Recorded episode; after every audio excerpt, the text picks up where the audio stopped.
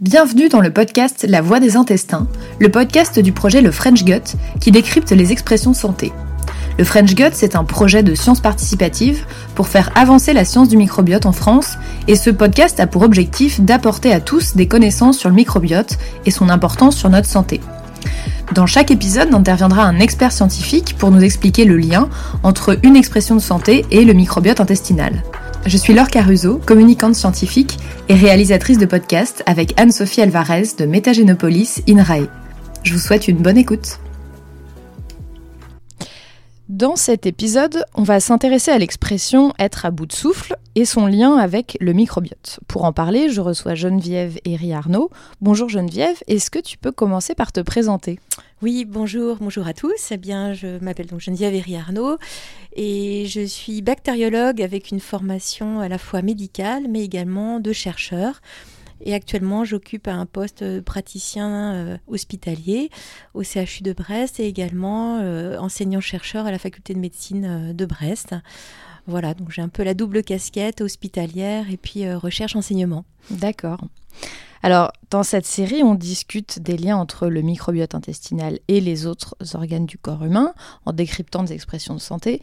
Et aujourd'hui, on s'intéresse aux poumons, puisqu'il existe aussi un microbiote pulmonaire. Euh, qu'est-ce que c'est? À quoi il sert? Ah, alors ça, c'est deux grandes questions. Alors déjà, on peut peut-être commencer par dire que c'est un microbiote qui est assez jeune dans la connaissance euh, scientifique, puisque pendant plus d'un siècle, on a vécu, en tout cas en médecine, avec l'idée qu'un poumon sain était un poumon stérile. Donc euh, en partant de, ce dogme qui était, comme tous les dogmes, non fondés scientifiquement, ça a été assez compliqué finalement. De, on avait finalement un biais cognitif, mhm. puisqu'on se disait, bah, quand on a des bactéries, quand on trouve des bactéries dans le poumon, c'est que le poumon est malade. Donc il a fallu euh, revenir en arrière pour euh, se rendre compte que, bah non, chez, y compris chez les sujets sains qui ne souffraient d'aucune maladie respiratoire, c'était tout à fait normal de trouver des bactéries au niveau pulmonaire, également euh, certains bactériophages, donc les virus des bactéries, voire même quelques levures, des champignons. Donc finalement, comme toutes les muqueuses du corps humain, la muqueuse respiratoire est aussi colonisée par, par tout cet ensemble de biodiversité, de micro-organismes. Et donc ça répond totalement à la définition de microbiote. Donc cela étant dit, ça nous a pris quelques années, euh, on a commencé bien plus tard que l'étude du microbiote euh, intestinal, puisque là, de facto, depuis très longtemps, on sait euh, qu'il y a une flore intestinale. Donc, on a, on a mhm. commencé l'étude de ce microbiote pulmonaire très, très tardivement. Et puis, deuxième difficulté, au-delà de ce biais cognitif, de ce dogme sur lequel on, a reposé, on a fait reposer les connaissances de la médecine depuis, euh, de, pendant plus d'un siècle, c'était un biais aussi tout simplement technique. C'est mhm. qu'autant il est assez facile d'avoir accès au microbiote intestinal par des prélèvements de sel, autant l'accès au poumon est compliqué. Donc là aussi, ça a rajouté une difficulté au fait qu'on avait un, tout un, trou de connaissances sur euh, l'existence de, ces, euh, de ce microbiote au niveau de la muqueuse pulmonaire. Donc en gros, on peut situer euh, le début de la genèse du microbiote pulmonaire dans les années 2010, mhm. euh, avec un, premier papier euh, qui, qui, alors c'est un, un, petit peu, c'est pas la bêtise de Cambrai, mais en gros les auteurs s'intéressaient à l'asthme et effectivement on sait que dans l'asthme il y a des exacerbations infectieuses, donc on sait qu'il y a des bactéries qui peuvent contribuer à l'aggravation des crises d'asthme, et donc ils se sont dit, bah, tiens maintenant qu'on dispose des nouvelles techniques de séquençage au débit, allons voir chez ces patients atteints d'asthme ce qu'il y a dans leurs poumons. On va peut-être trouver euh, des bactéries intéressantes pour expliquer cette maladie euh, euh, qui, touche beaucoup les enfants. Mhm. Et dans leur, dans leur papier, ils avaient eu la bonne euh, idée de prendre des témoins, donc des, ce qu'on appelle des contrôles, des sujets contrôles, exempts d'asthme, exempts de toute pathologie respiratoire, à qui ils avaient réussi à récupérer des prélèvements profonds pulmonaires et qu'ils ont séquencé avec la même technique. Et c'est à ce moment-là qu'ils ont découvert qu'il y avait un, un, signal microbien, y compris chez les sujets sains. Donc ça, c'était 2010, et vous voyez, bah, ça fait un peu plus d'une dizaine d'années qu'on s'intéresse à ce microbiote pulmonaire et qu'on commence à lui découvrir pas mal de fonctions. Alors après, euh, on peut catégoriser euh, les fonctions du microbiote pulmonaire en trois grandes catégories. Mhm. Il y a d'abord euh, une notion de flore barrière qui est très bien décrite au niveau intestinal, c'est-à-dire que les bactéries en présence contribuent au fait qu'on puisse mieux se défendre contre les infections respiratoires, qu'elles soient bactériennes ou virales. Donc, comme pour le microbiote intestinal, on, on a tout intérêt à avoir une barrière euh, microbienne pulmonaire en bonne santé, faite d'une bonne biodiversité pour se prémunir contre les agents pathogènes respiratoires. Donc ça, c'est le premier grand rôle. Deuxième grand rôle qui euh, a, lien, un lien avec toutes les maladies respiratoires euh, euh, inflammatoires, c'est le lien dans l'éducation du système immunitaire, puisque comme sur la muqueuse intestinale, on a des cellules de l'immunité, eh bien au niveau de, la muqueuse pulmonaire, on a des, des cellules de l'immunité et il faut les éduquer. Et en fait, les bactéries pulmonaires vont contribuer à l'éducation de ce système immunitaire local et empêcher qu'il y ait euh, finalement une hyperinflammation au niveau pulmonaire. Donc c'est tout le, ce qu'on appelle le phénomène de tolérance immunitaire euh, qui est aussi dirigé par ces bactéries qui sont présentes au niveau de la muqueuse pulmonaire. Et puis troisième et dernier grand rôle que l'on peut dégager à ce microbiote pulmonaire, qui est beaucoup moins étayé dans la littérature, mais qui je trouve est aussi très intéressant, c'est que, alors ça a été montré chez la souris, c'est plus compliqué à démontrer chez l'homme, mais il semblerait que les bactéries pulmonaires résidentes jouent un rôle aussi sur l'architecture pulmonaire, c'est-à-dire sur euh, le nombre d'alvéoles pulmonaires, la taille des alvéoles pulmonaires qui euh, euh, finalement participent à l'architecture pulmonaire. Et donc quand on parle d'alvéoles pulmonaires, bah, derrière ça, on, on tire le lien et le fil et on arrive à la fonction pulmonaire. Donc peut-être que la capacité respiratoire indirectement, elle est aussi liée à la présence de ces bactéries au fond de nos poumons. D'accord. Très bien, c'est très intéressant. Alors on sait que le, comme je disais aujourd'hui, on parle aussi du lien avec euh, le microbiote euh, intestinal. On sait qu'il communique avec d'autres organes que notre corps. On a beaucoup parlé de l'axe intestin-cerveau, mais qu'est-ce qu'on sait du coup pour les poumons? Est-ce que le microbiote intestinal il communique avec le microbiote pulmonaire? Et si oui, comment? Ah, alors là, c'est effectivement une, question très intéressante.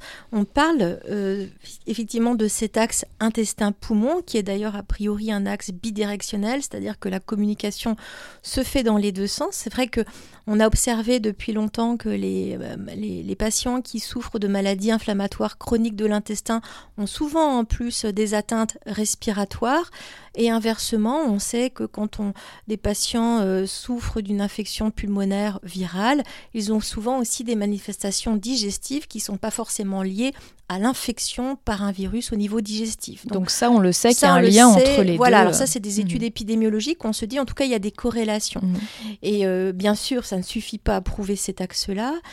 à l'heure actuelle, on sait qu'une des, une des grandes voies de communication entre ces deux, ces deux microbiotes, alors c'est vrai que le microbiote intestinal, c'est un géant microbiologique par rapport au microbiote pulmonaire. On ne l'a pas encore précisé, mais euh, on ne parle pas de, de centaines de milliards de bactéries au niveau pulmonaire Hein. On est dans des concentrations euh, de l'ordre à peu près de 100 euh, millions de bactéries par millilitre de lavage broncho-alvéolaire, les fameux lavages que l'on fait. Mhm. Quand on dose, on, on est de l'ordre de 10 puissance 5 donc rien à voir avec les 10 puissance 11 bactéries par gramme de fesses. Donc euh, il y a des bactéries mais en moindre quantité.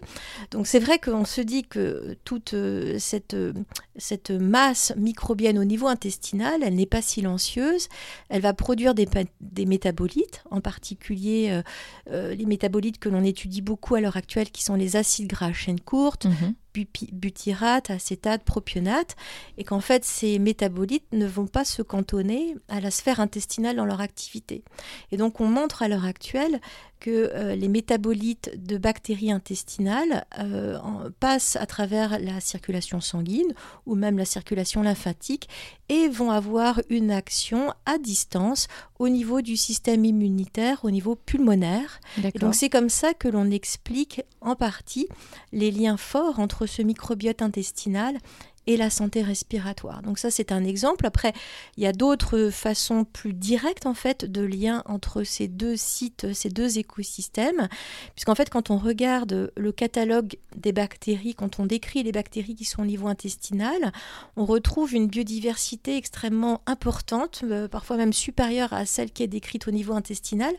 Et ça, ça s'explique par le fait que les réservoirs qui vont alimenter le poumon sont multiples. On a bien sûr la sphère oropharyngée, donc par un phénomène simplement de continuité anatomique, les mhm. bactéries euh, de la flore bucco-dentaire vont venir coloniser en petite quantité, mais elles seront bien là au, niveau pulmonaire. Alors mhm. certaines vont être éliminées, mais d'autres vont euh, s'installer. L'air que l'on respire aussi contient des bactéries. Alors, on a une espèce qu'on appelle d'escalator mucociliaire qui fait que, heureusement que tout ce qu'on inhale, on ne le garde pas, mais il y en a quand même certaines qui, peuvent euh, mhm. rester. Et c'est pour ça qu'on retrouve aussi des bactéries dites saprophytes un peu plus environnementales au niveau pulmonaire.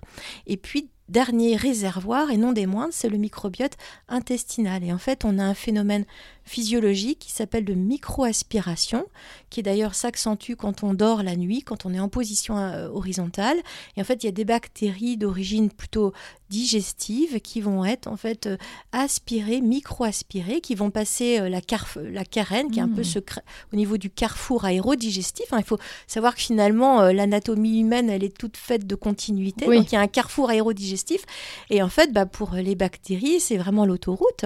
Et donc, on a des bactéries intestinales qui vont se retrouver au niveau pulmonaire. Donc vous voyez, je vous ai cité trois réservoirs potentiels de bactéries qui peuvent alimenter euh, la muqueuse respiratoire, ce qui explique pourquoi on va trouver une forte biodiversité au niveau pulmonaire.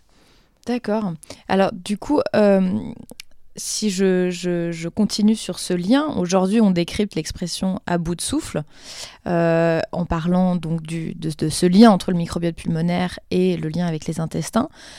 De plus en plus de pathologies respiratoires sont en augmentation ces dernières années, comme la BCPO, l'asthme, la mucoviscidose. Comment est-ce qu'on l'explique? Alors, comme pour beaucoup de choses, comme beaucoup de maladies qui sont émergentes. Alors vous avez cité que c'est effectivement là, ce qu'on appelle la BPCO, c'est un acronyme qui veut dire bronchopneumopathie chronique obstructive, qui va provoquer en fait une, une réduction du calibre des bronches avec à la clé un remaniement de l'architecture pulmonaire et puis à la fin en fait on observe une réduction de la capacité respiratoire des patients.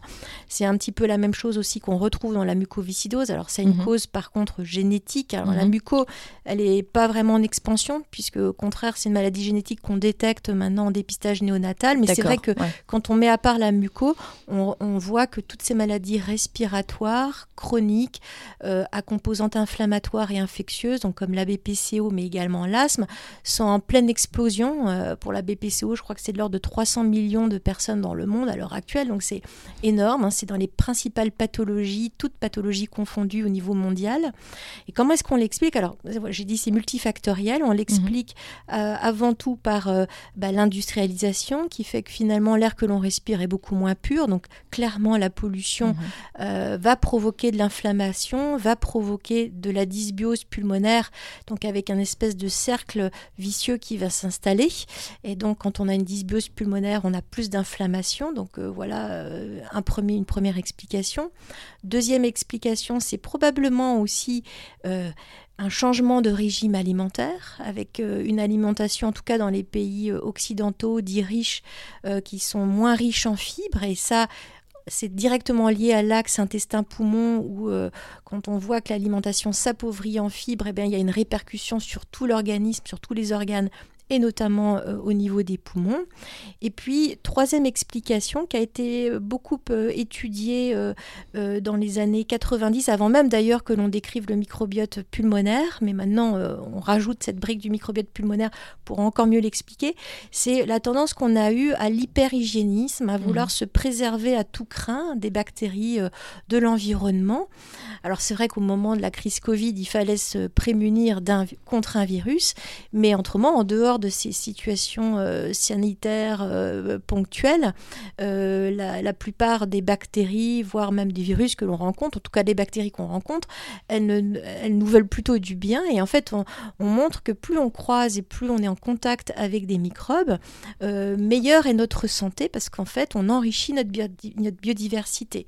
Et donc, c'est vrai que dans les années, on va dire à partir des années 60-70, c'était la stérilisation à tout craint, à tout va, et en fait, il fallait mettre quasiment les enfants sous cloche. Mhm. Et en fait, c'est à la suite de cette préservation euh, de nos enfants euh, vis-à-vis des microbes qu'on a vu un boom euh, survenir dans pas pas mal de pathologies auto-immunes, inflammatoires, type l'asthme ou d'autres maladies auto-immunes. Donc voilà, voilà c'est plutôt multifactoriel, mais on va dire qu'il y a une conjonction de différents facteurs qui vont tous dans le même sens, appauvrissement du microbiote intestinal, mais également au niveau pulmonaire, et qui favorise l'émergence de ces pathologies respiratoires chroniques. Et finalement, qu'est-ce que quels conseils on, pourrait donner aux personnes qui nous écoutent et qui pourraient avoir une de ces pathologies euh, respiratoires ou qui auraient un enfant atteint d'une de ces pathologies euh, respiratoires? Ouais, alors premier conseil, alors je prends un peu ma casquette euh, côté clinique, mhm. mais effectivement il faut se faire suivre. Mhm. par les enfants, il y a des pédiatres spécialisés qu'on appelle des pneumopédiatres et qui voilà, sont très très spécialistes de ces pathologies-là, qui maintenant s'intéressent aussi de plus en plus à la sphère microbienne, au microbiote intestinal ou pulmonaire. Donc moi, j'ai la chance de travailler avec certains d'entre eux et euh, c'est vrai que euh, voilà ils, sont ils ont aussi maintenant une connaissance de l'apport euh, des, bactéries dans la bonne santé donc je pense qu'il faut avant tout aller voir un médecin et puis après on peut avoir des, des, conseils assez simples en termes d'hygiène de vie qui vont favoriser, la, santé respiratoire. Donc, par exemple, dans la BPCO, ça a été très bien montré par un essai clinique. Euh, en enrichissant en fait son régime avec des fibres, en fait, on va favoriser sa biodiversité intestinale, mais également sa biodiversité pulmonaire. On va augmenter euh, son pool d'acides gras à chaîne courte et donc mhm. limiter comme ceci euh, l'inflammation. Donc, c'est vrai que le régime alimentaire, c'est aussi une, une, clé importante, un levier important de traitement de son microbiote pulmonaire. Et puis, autre aussi, euh, mais finalement, c'est des choses qui sont connues depuis longtemps, hein, mais autre chose importante également pour la santé respiratoire, pour ne pas être à bout de souffle, mhm. c'est de faire du sport. Et le sport, bien sûr, ça contribue à la ventilation, mais ça contribue également à maintenir une belle biodiversité microbienne. Donc, euh, il y a des, des conseils d'hygiène de vie assez simples mhm. qui peuvent être très importants aussi pour maintenir une santé respiratoire et maintenir un microbiote pulmonaire. Et enfin, pour les enfants, je, dis ça à l'intention des, des, parents qui des fois ont toujours peur des microbes. Alors c'est vrai que la dernière pandémie nous a pas tellement donné confiance dans les micro-organismes, mais on va dire que c'était un virus. Mhm. Mais en fait, il faut pas avoir peur des microbes. Les microbes que vos enfants côtoient, au contraire, leur seront très utiles. Et, il, faut, euh, faut finalement maintenir un contact entre euh, son enfant et les microbes d'environnement, les animaux aussi qui euh, sont qui sont véhicules de, de, de, bactéries, euh, l'environnement, euh, qu'il soit marin, forestier, enfin bref, l'environnement au sens large. Et, et, là, il faut, euh, voilà, il faut ne pas mettre les enfants sous cloche, en un mot. Très bien. alors, pour finir cet épisode, comme cette série s'inscrit dans le cadre du projet Le French Gut, euh, qu'est-ce que finalement le, ce projet, le French Gut, pourrait apporter comme réponse euh, aux maladies euh, pulmonaires? Alors, le French Gut, c'est vrai que c'est un projet très ambitieux, franco-français, cocorico, mhm. mais vraiment, je, je, salue des deux mains cet énorme projet qui sera très très important pour la recherche française sur le microbiote dans les, dans les prochaines années. Et alors, quand on en revient à la sphère pulmonaire, c'est vrai que le, lien ne semble pas évident puisque le French Gut s'intéresse, comme son nom l'indique, au microbiote intestinal. Mais derrière ça, il y a toute une kyrielle en fait de données cliniques qui vont être colligées euh, grâce à ce, à ce grand projet. Et c'est vrai qu'à l'heure actuelle, on manque quand même beaucoup de données qui corrèlent en fait, euh, on va dire les caractéristiques du microbiote intestinal avec des données cliniques. Et donc dans les données cliniques, on aura forcément euh, des mhm. données sur les pathologies respiratoires et on pourra établir plus finement des corrélations entre euh, les caractéristiques du microbiote d'un individu et euh, ses caractéristiques pulmonaires. Donc moi, je vois déjà se dessiner des potentialités simplement épidémiologiques et d'études de, corrélation entre des pathologies respiratoires et certaines signatures au niveau du microbiote intestinal. Ça a été déjà montré au Canada euh, c'est une grosse étude nord-américaine qui s'est intéressée à l'asthme infantile. Et en cette étude, ils ont montré que la déplétion, c'est-à-dire la perte de certaines bactéries au niveau intestinal, était euh, conditionnait l'enfant euh, avec un risque, un sur-risque de survenue d'asthme infantile majeur dans les années qui suivaient. Donc c'est vrai que regarder le microbiote intestinal, c'est aussi avoir une fenêtre ouverte sur une meilleure meilleure compréhension du risque de survenue de pathologies respiratoires. Et donc, quand on comprend mieux ce qui se passe, quand on, arrive à mieux étiqueter un risque, eh bien, c'est une première façon de mieux savoir le prévenir. Donc, c'est vrai que l'idée, c'est d'aller vers la prévention pour les maladies respiratoires et en particulier la prévention de l'asthme infantile et la prévention de la BPCO. Oui, un peu comme il y a eu le lien entre les maladies cardiovasculaires et, le, et la, faible diversité microbienne euh, au niveau euh, intestinal. Tout à fait, tout mm. à fait. Donc là, on a ces données-là, mais de manière très macro. Mm-hmm. On a des données internationales. Là, ce qui va être intéressant, c'est qu'on va vraiment avoir des spécificités mm-hmm. françaises, euh, probablement liées aussi à notre régime alimentaire, qui a aussi ses caractéristiques, et puis avec des données beaucoup plus précises, des, des métriques beaucoup plus précises mm-hmm. que simplement un chiffre de diversité. On pourra peut-être voilà identifier des taxons bactériens d'intérêt au niveau intestinal qui jouent un rôle important au niveau pulmonaire. Donc ça, c'est vrai que cette photographie euh, immense euh, avec plein de pixels du microbiote intestinal français, moi je pense aussi que ce sera très intéressant dans les années futures pour mieux comprendre les, les, maladies respiratoires. Merci beaucoup Geneviève et Arnaud. Tout le plaisir fut pour moi. Merci beaucoup pour l'invitation. J'espère que cet épisode vous a plu. N'hésitez pas à le partager et à vous abonner au podcast pour le faire connaître. Vous pouvez aussi suivre le French Gut sur les réseaux sociaux. À bientôt!